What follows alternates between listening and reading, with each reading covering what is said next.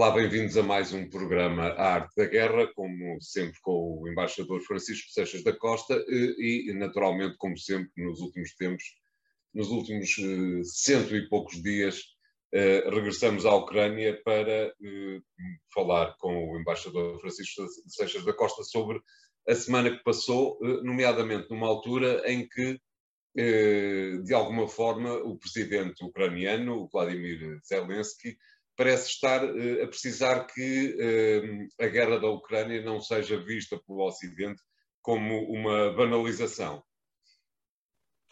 Bom, o tempo, o tempo naturalmente cria uma, uma usura uh, no tratamento destas questões. E se nós olharmos para os jornais internacionais, eu estava a ver, estava a ver um jornal português em que as notícias sobre a Ucrânia, independentemente de ver uma chamada de primeira página, já aparecem na quinta página.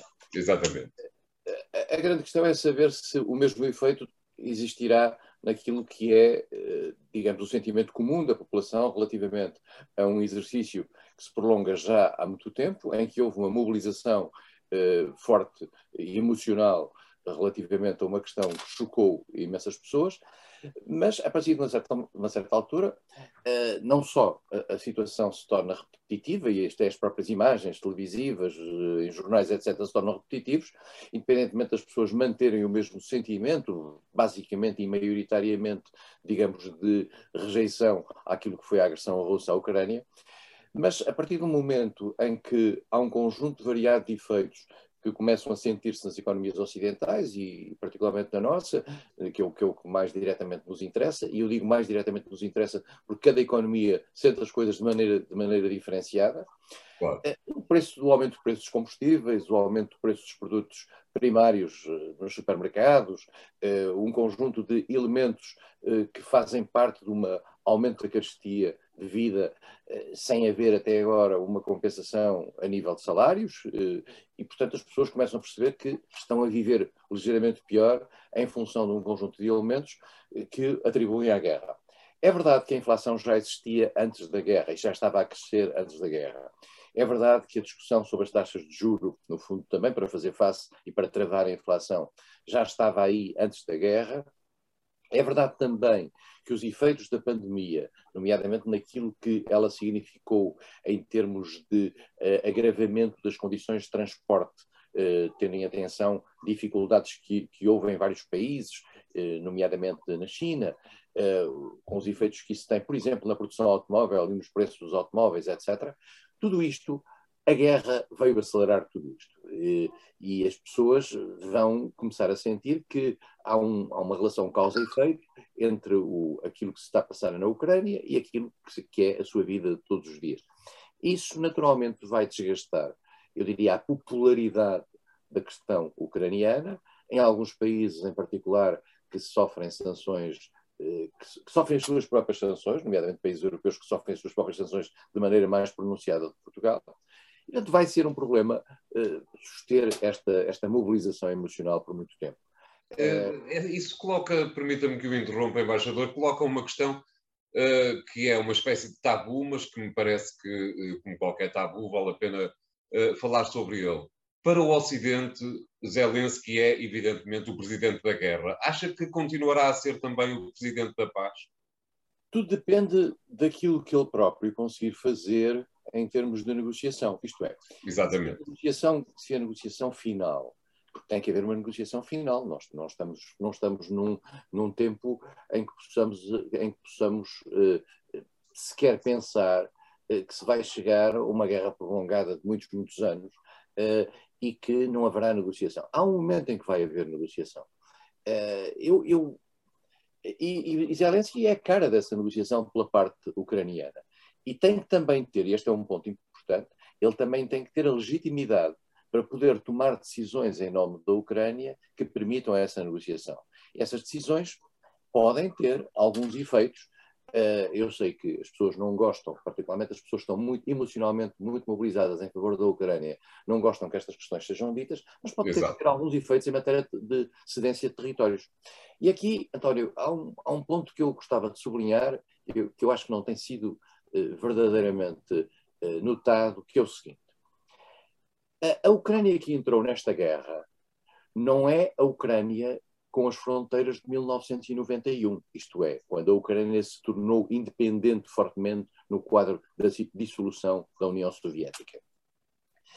Em, em, em 24 de fevereiro de 2022, a Ucrânia era o seu atual território eh, geográfico, menos a Crimeia, que estava na posse da Rússia eh, desde 2014, e alguma parte do território de Donbass, que era ocupado por, por, por grupos separatistas que depois a Rússia considerou repúblicas uh, na Lugansk e Donetsk. Quando foi da ocupação da Crimeia, uh, quando, quando, foi da crise de 2014 que saiu o presidente Yakunovich e em que veio um novo regime uh, mais nacionalista em Kiev, nós tivemos do, dois tempos. Um no Donbass, em que houve os acordos de Minsk, o acordo de Minsk I para o cessar-fogo, o acordo de Minsk II para uma solução política que nunca chegou a entrar em vigor, e tivemos a situação da Crimeia. A situação da Crimeia foi uma ocupação ilegal por parte da Rússia da Crimeia. E por causa dessa ocupação ilegal, gostava de sublinhar isto bem, uh, o mundo uh, introduziu, o mundo ocidental, não, foram, não foi as Nações Unidas, mas o mundo ocidental introduziu sanções à Rússia. E a Rússia passou a pagar sanções por isso, e o mundo ocidental nunca reconheceu a invasão da Crimeia. E a Rússia fez um suavizant eh, plebiscito na Crimeia, mas a Rússia faz plebiscitos quando lhe interessa consagrar uma situação de facto, que é o que se passa. Mas, portanto, quando a guerra começa em, em, em 24 de julho, de fevereiro, a guerra começa por causa da agressão russa à, à Ucrânia na maneira em que a Ucrânia estava nesse dia. Ora bem, se agora a Ucrânia pretende utilizar os materiais e, e os equipamentos militares que lhe são cedidos, cedidos, cedidos pelo Ocidente e dados pelo Ocidente para fazer a ocupação geral daquilo que é a sua fronteira legítima, estamos a entrar numa outra guerra. E vou explicar, e vou explicar porquê concretamente. Claro. Aqui há aqui um ponto que, que, que não tem sido sublinhado. A Rússia considera que a Crimeia é russa. Considera ilegalmente à luz do direito internacional. Mas porque fez isso, já teve sanções. Se agora a Ucrânia utilizar estes os equipamentos que recebe do Ocidente para retomar a Crimeia, está a utilizar aquilo que foi uh, o, o empenhamento ocidental hum, a partir de 22 de fevereiro para repor uma situação que, que diz respeito a 2014. Claro. Portanto, o que eu quero dizer é o seguinte: o roteiro da guerra para o qual a Ucrânia pediu apoio ocidental não incluía a reocupação da Crimeia. Claro. E por que é que eu digo isto? Pode dizer, mas a Ucrânia tem todo o direito, claro que tem todo o direito à Crimeia, e tem todo o direito a tomar todo o Donbass. A questão não é essa. É que no caso da Crimeia, como a Rússia considera a Crimeia seu território, se, se amanhã há um ataque da Ucrânia à Crimeia com meios de guerra ocidentais cedidos pelo Ocidente, a Rússia diz estes meios de guerra vieram atacar território russo. E nós dizemos lá de cá, formalmente, mas não, não é território russo, é território ucraniano. Pois, mas até lá, nós entramos em guerra com a Rússia. Claro. Eu gostava de sublinhar este aspecto. É que a dupla percepção da soberania da Crimeia provoca a possibilidade de uma guerra. E, portanto, nós temos que ter a consciência de que pode haver de repente, uma, uma situação de guerra por virtude da Crimeia. E uma Exato. guerra entre a NATO e a Rússia. E este ponto é, para mim, muito importante, porque, porque passa um, um, esse limiar. E agora vou dizer uma coisa que provavelmente muito mais gente não vai gostar de ouvir. Eu acho que a Ucrânia está morta por criar um pretexto eh, para poder ter a NATO ao seu lado na guerra com a Rússia. E vou dar um exemplo que é, para mim, paradigmático desta vontade. Quando a, quando a, quando a Ucrânia quis que, que, a NATO estabelecesse uma zona, uma, uma, uma, zona de exclusão aérea eh, sobre a, a, Ucrânia, isto é, a possibilidade dos aviões NATO, os aviões de países NATO, abaterem os aviões russos que, que, que sobrevoassem a Ucrânia, nós estávamos a entrar verdadeiramente num limiar de guerra. E, portanto, e o Estado e o Ocidente disse que não. Mas eu não me custa a crer que esta vontade da Ucrânia de ter a seu lado eu, se tiver, eu volto a dizer, eu se fosse ucraniano, se calhar estava nesta lógica. Mas, mas eu claro, não sou ucraniano. Claro. Eu sou português e, não, e nós, Portugal, não estamos em guerra com a Rússia. E a, nossa, e a nossa contribuição para esta guerra é a contribuição para travar a agressão russa à Ucrânia, isto é, para repor aquilo que se diz em, em, em latim, o statu quo ante, isto é, a situação que existia no dia 24 de fevereiro de 2022. E isto faz toda a diferença. E amanhã, se houver mísseis por exemplo, estes mísseis que são dados pelos Estados Unidos à Ucrânia, sob a promessa da Ucrânia de não os utilizar para território russo. Pois, mas se a Ucrânia os utilizar na Crimeia, ela acha que não são território russo, a Rússia acha que são território russo. E, e, a, e, a, NATO, por outro lado, não tem qualquer hipótese de interferir, ao contrário do que acontecia com a questão da exclusão aérea. Exatamente. Claro. Uh, portanto, uh, para uma resposta muito rápida, é bem possível que as coisas se tornem ainda mais negras uh, na frente da, da Ucrânia. António, e é bem possível que também que nas próximas semanas nós assistamos, possamos assistir a uma situação grave no seguinte sentido, que é a Ucrânia já percebeu, a Rússia já percebeu que a NATO está rapidamente a fornecer material de guerra até julho muito forte. A Ucrânia, a Rússia vai querer destruir esse material de guerra e claro. vai querer destruir as, as, linhas de acesso desse material de guerra à Ucrânia. Portanto, vai querer destruir as linhas de caminho de ferro que levam de países como a, a, a Polónia e a Eslováquia para dentro da Ucrânia. Claro. E vai querer bombardear zonas onde esse material esteja. Algumas dessas zonas, e vale a pena lembrar, por vezes, são zonas civis como já se viu, são fábricas de material, são fábricas de automóveis, etc., onde estão juntos tanques para, para, para uh, reparações, etc. E, portanto, nós vamos provavelmente assistir, nas próximas semanas, a bombardeamentos a zonas civis que a Rússia vai fazer no pressuposto que acha que há uh, material, material ali. E, portanto, isto, assim, a, tendência para que isto se agrave uh, é muito grande. E, claro. e, e, portanto, acho que devemos estar preparados para um agravamento até, eu diria, da, do, do, próprio ambiente global que vai envolver esta guerra. A guerra, não, não vamos ter dias bonitos. Claro. Uh, pedindo para que o embaixador não venha a ter razão, mas provavelmente terá, vamos aqui fazer. Claro. Vamos fazer aqui o primeiro intervalo, voltamos já de seguida com o segundo tema de hoje. Até lá.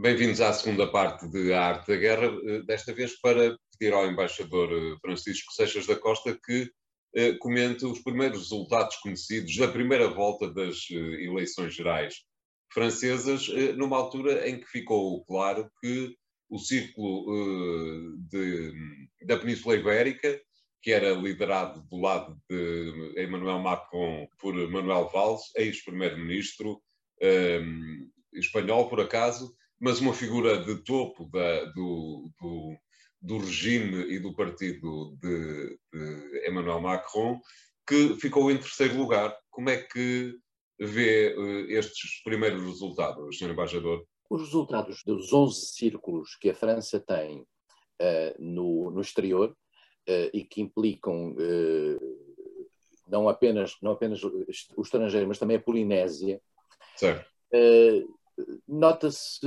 nota que, apesar de tudo, o, o, a, a, coligação apresentada pelo, pelo, Presidente da República e que apoia o Presidente da República, uh, um, um, que se chama conjunturalmente Ensemble, e que junta uh, três componentes. Junta o, a, a, antiga La République en Marche, que era o nome do partido de Emmanuel Macron. Em França, os presidentes mudam os nomes dos partidos com, com, com grande variedade, é UDR, é UDP, é, é, é RPR, é, é, é o Les Républicains, era, tem vindo a mudar.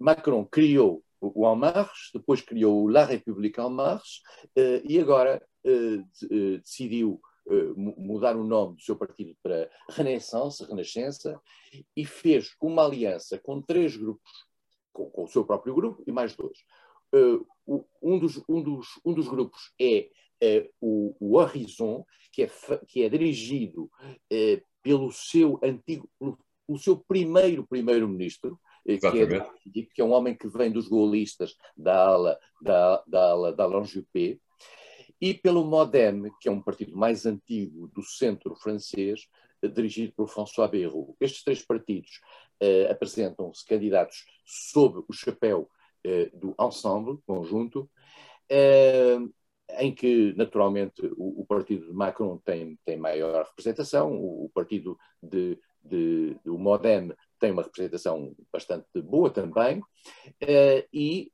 o, o, partido de Eduardo Philippe, que é uma figura que nós devemos estar atentos para o pós-macronismo. Uh, o Macron não se pode recandidatar daqui a cinco anos e, portanto, devemos olhar para esta figura com algum cuidado. Este grupo em princípio, o ensemble vai ganhar as eleições. a subida eh, da coligação de esquerda, que é uma coligação muito alargada, surpreendentemente alargada, que é uma, que é uma coligação que se baseia na personalidade extremamente carismática, com uma dimensão populista de Jean-Luc Mélenchon. Jean-Luc Mélenchon. é alargada, mas de alguma maneira, permita-me que interrompa, de alguma maneira eh, eh, sustentada por fita cola.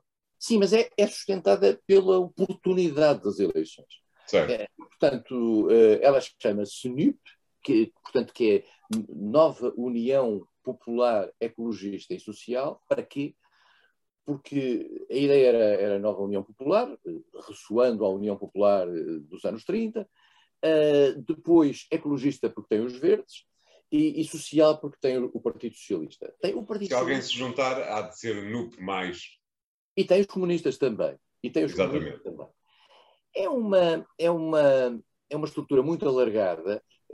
Digamos o mais surpreendente de ver nesta, nesta coligação são os socialistas, pela simples razão de que o Partido Socialista, que tem vindo a declinar imenso em França, a sua ala mais social-democrata, uh, não se revê uh, na linguagem de Mélenchon. E não é por ela ser muito à esquerda, é por ela ser anti-europeísta, em particular, eh, e por ter, eh, digamos, eh, pôr em causa, por exemplo, os compromissos da França em matéria de, de, de, dos, dos, dos, targets de Maastricht e, em particular, daquilo que é os compromissos para, para a sustentação do euro.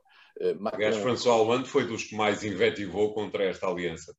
E Jospin também, e Anne Hidalgo também. há uma reação de, de, desse setor. Essa, esse setor, no entanto, tem um problema, é que também não conseguiu uma solução mínima para circular e Ana Hidalgo teve um resultado miserável nas eleições presidenciais representando esse setor. E, por outro lado, já se percebeu também que Macron foi capaz de ir buscar aos setores mais, uh, mais social-democratas uh, do Partido Socialista uh, alguns, alguns apoiantes. Um deles era, como o António referiu, Manuel Valls, que é uma figura interessante, é uma figura da direita do Partido Socialista. Ele queria, inclusivamente, no tempo em que esteve no Partido Socialista, queria mudar o nome do partido, para não se chamar socialista, para, que isso não assustasse. Um, Manuel Valls é uma figura intelectualmente interessante, eu conheço pessoalmente e é uma figura muito interessante. É uma figura que até aos 18 anos só tinha nacionalidade espanhola. Exato. Em Portugal isso seria impossível ele ter chegar a primeiro-ministro nestas condições. Mas é verdade, ele, ele adquiriu a nacionalidade francesa, subiu no Partido Socialista, subiu a ministro, foi ministro do Interior, uh, foi ministro, foi primeiro-ministro, depois é o segundo primeiro-ministro uh, de, de, François Hollande, de, de, depois de Jean-Marc Ayrault. Uh, e depois, nas eleições primárias, para substituir Hollande, teve um resultado absolutamente miserável foi derrotado por Benoît Hamon de uma ala mais à esquerda, o que também já prova que o Partido Socialista já estava, digamos, a virar à esquerda. E depois, depois tentou uma coisa extraordinária, que só é possível em alguns países, que é ser candidato à presidência da, da Câmara Municipal de Barcelona, reivindicando o seu estatuto de cidadão espanhol. Perdeu, ficou em quarto lugar. Agora foi representante do grupo de Emmanuel Macron como candidato pela Península Ibérica, digamos, mais, mais Mónaco. Exato. Bom, uh, Onde, em princípio, não há propriamente uma comunidade francesa que uh, se destaque por ser esquerdista, digo eu. Uh, não, mas, mas acho que não foi Mónaco que. que não, não, eu é a Península Ibérica também. Eu acho que a grande rejeição, eu acho que a grande rejeição a, a Valse vem de duas coisas. Vem, em primeiro lugar, da circunstância de ter andado a saltitar de país. Isto claro. dos Pirineus não é para andar para cá e para lá a todo momento. E há uma reação em Espanha pouco positiva relativamente a Valls. Mas há, essencialmente, uma reação pelo facto de Macron ter decidido ultrapassar aquele que era o candidato, o, o, seu candidato no passado, e que tinha feito um excelente resultado, e que agora aparece outra vez em número um, mas não tendo concorrido oficialmente por Macron, mas provavelmente vão ter que o apoiar. E, portanto, claro. Valls perdeu. Valls, entretanto, entrou, digamos, em silêncio, decidiu apagar a sua conta do Twitter, Uh, e, portanto, uh, vamos ver o que, é, o que, é, que se vai passar. Mas só para dizer, estas eleições só foram a primeira volta das eleições para o, o, os cidadãos no estrangeiro.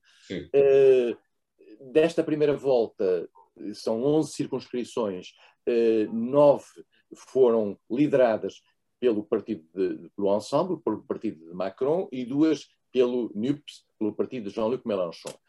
Vai agora haver, no dia 12, a primeira volta das eleições para uh, as eleições normais em França, portanto, para, para, o resto das circunscrições, e a França tem 577 circunscrições, portanto, estamos a falar de um, de um universo uh, extraordinário.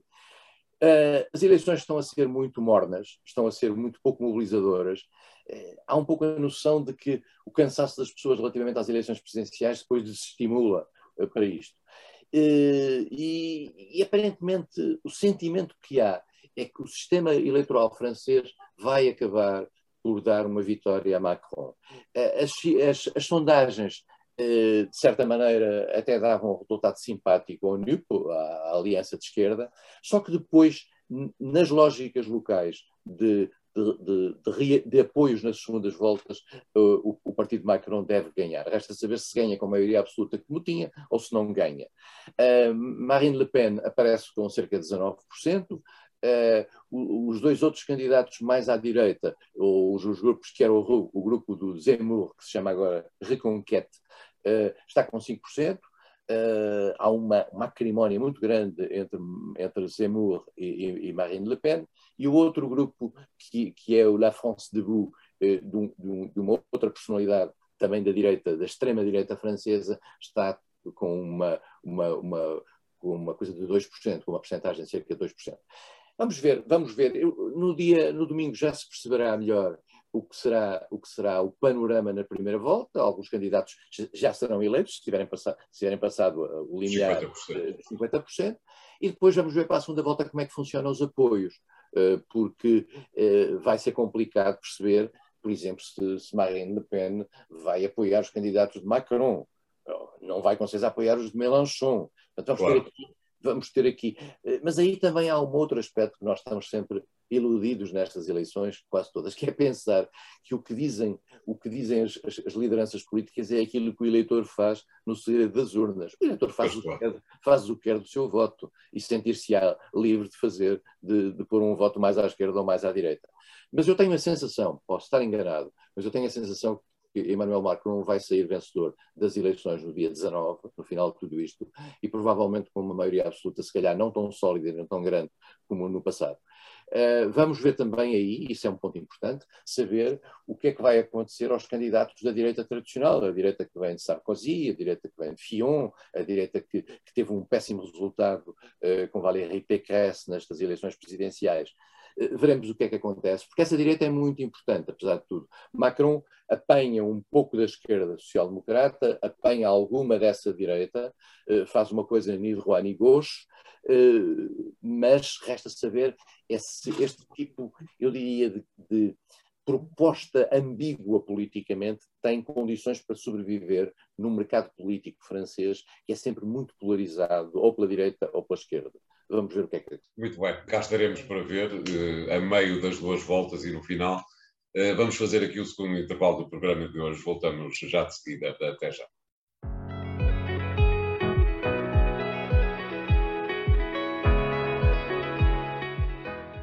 Bem-vindos à terceira parte de Arte da Guerra, desta vez para irmos um pouco mais para norte, para pedir ao embaixador Seixas da Costa que nos comente uh, o que sucedeu uh, no Reino Unido como se esperava, o, primeiro-ministro uh, Boris Johnson sobreviveu a uma moção de censura.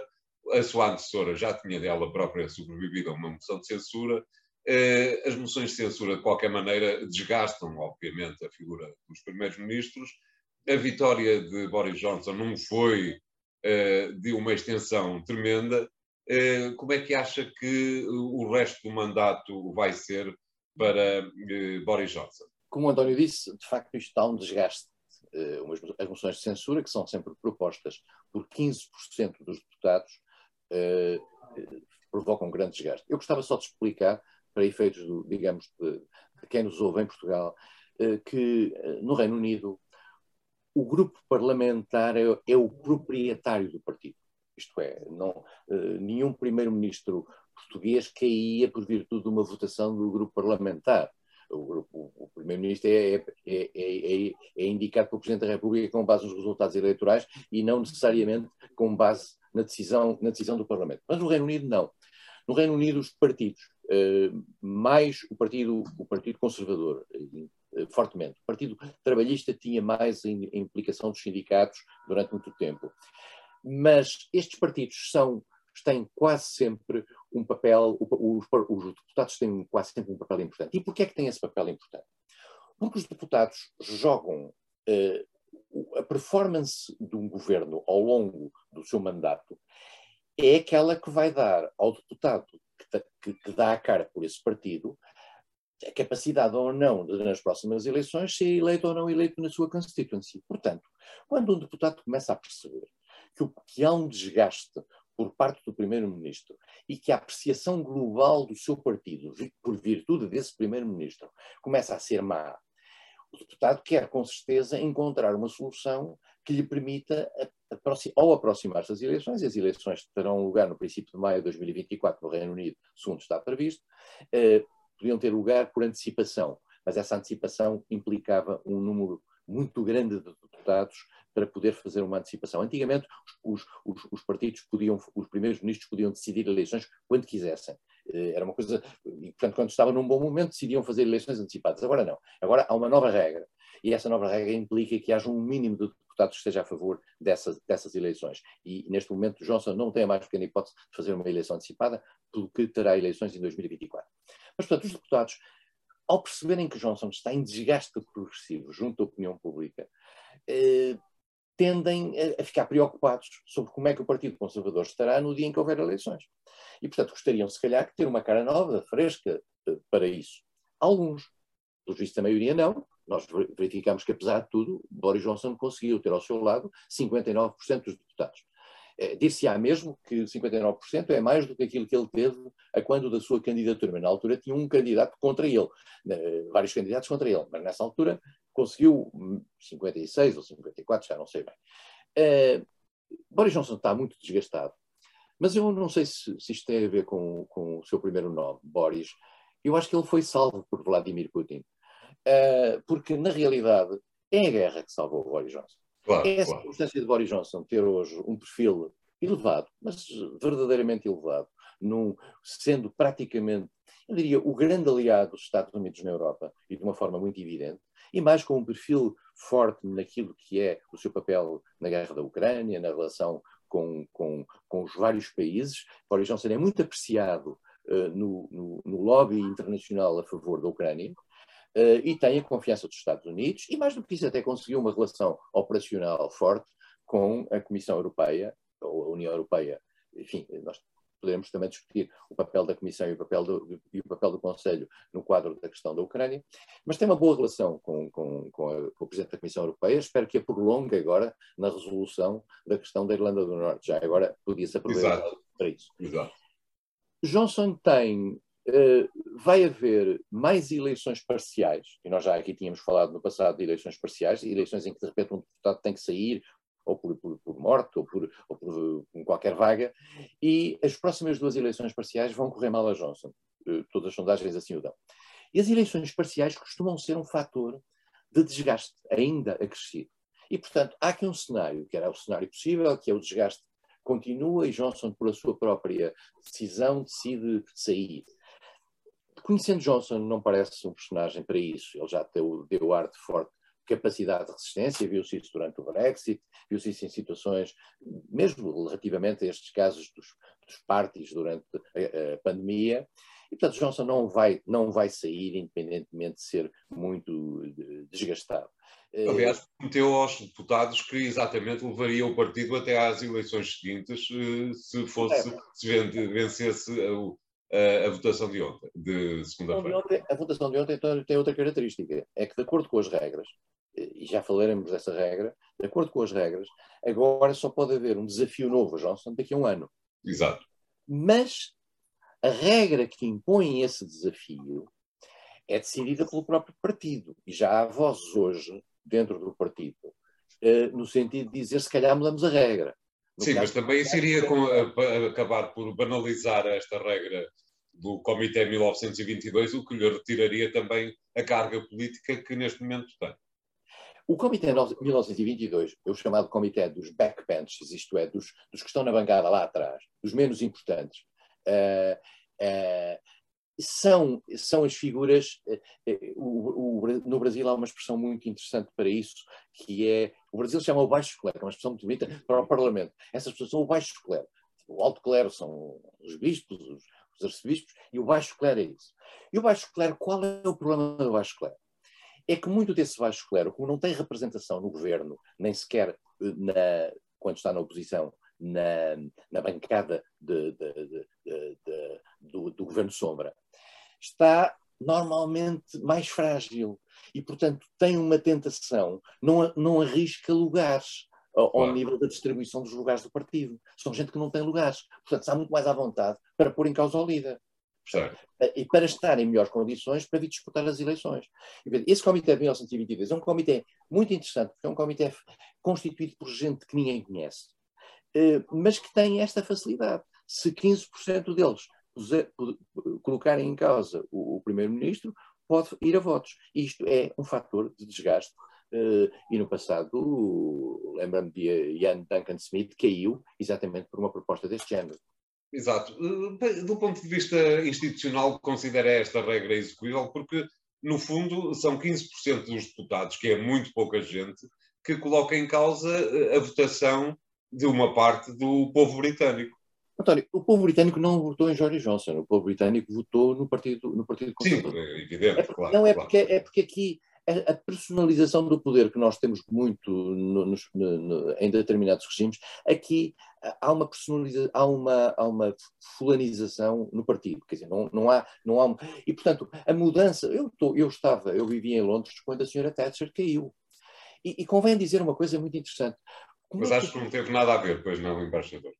Não, não tive rigorosamente nada a ver, mas assisti ao último discurso da Sra. Thatcher no Parlamento Britânico, na, Câmara dos Comuns, por, eh, por mero acaso. Eh, mas o, o, o, interessante é o seguinte: no Partido Conservador Britânico, antigamente os líderes emergiam, isto é, os, os clubes britânicos escolhiam o líder do Partido Conservador. Havia uma, no Whites e no, e no, no Travelers, havia uma, um, um movimento de, de depois isto começou-se a institucionalizar um pouco mais, fez-se depender isto mais dos deputados, mas havia uma espécie de elite que, dirigi, que definia quem era o partido. E eu ainda assisti, digamos, à transição desse processo informal para um processo mais formal. A senhora Thatcher foi posta em causa senhora Thatcher tinha feito um mandato extraordinário à frente do, do, do, do, Partido Conservador e à frente do governo britânico durante muitos anos. É uma figura referencial uh, da, da, vida política britânica. Pois foi posta em causa por deputados começaram a pensar: nós vamos perder, com esta senhora, nós vamos perder, depois da lei da poll tax, etc., nós vamos perder as próximas eleições, logo temos que arranjar aqui uma cara diferente. E conseguiram, por um golpe interno, depois consagrado no voto, afastar a senhora. E, portanto, isto prova que a sobrevivência dos deputados é o elemento essencial para a salvaguarda da, da, da enfim, da, da, manutenção do partido no poder. Claro. Uh, vamos ter que continuar atentos a ver se Boris Johnson chega até às próximas eleições. Uh, obrigado, embaixador Seixas da Costa. Sigam este e outros temas no, na JETV e nas redes sociais através dos vídeos e dos podcasts que ali constam. Obrigado, até ao próximo programa Arte da.